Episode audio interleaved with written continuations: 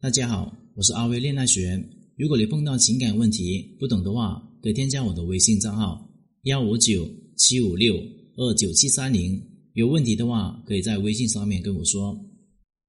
今天呢，我告诉你高段位的小三如何收钱又收心呢？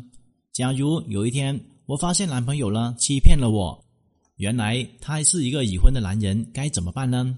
首先。我绝对不会去妄想那个男人为了我而离婚。第二点是，我绝对不会因为爱情呢而委曲求全。第三，我会对男人说这样的话：没有想到你是这样的人，你以后呢还是不要过来找我了。再见，我再缺男人也不会成为你的小三，心疼你的老婆。如果呢我是当面对他说，我还要顺便给他两巴掌。如果他挽留我，该怎么办呢？我会说。你想挽留我可以啊，先答应我几个条件。第一个是我要多少钱，你必须要给；第二个是过节必须要送礼物；第三，我要你陪我，你必须过来陪；第四，我在外面呢做什么事情，跟什么样男人接触，你不许过问。如果呢你能够做到以下几点，我就同意跟你交往。如果呢这几点你都能够答应的话，那么说明男人真的非常在乎你。任由你玩弄拿捏，你真的是不亏的。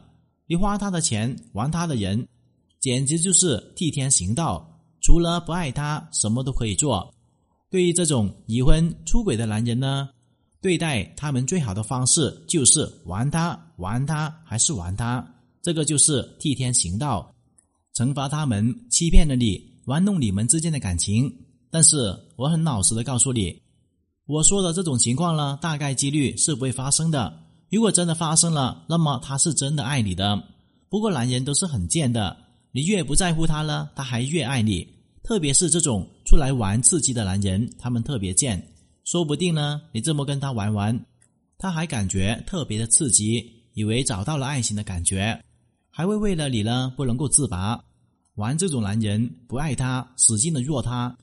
就是对待出轨已婚男人最好的相处模式。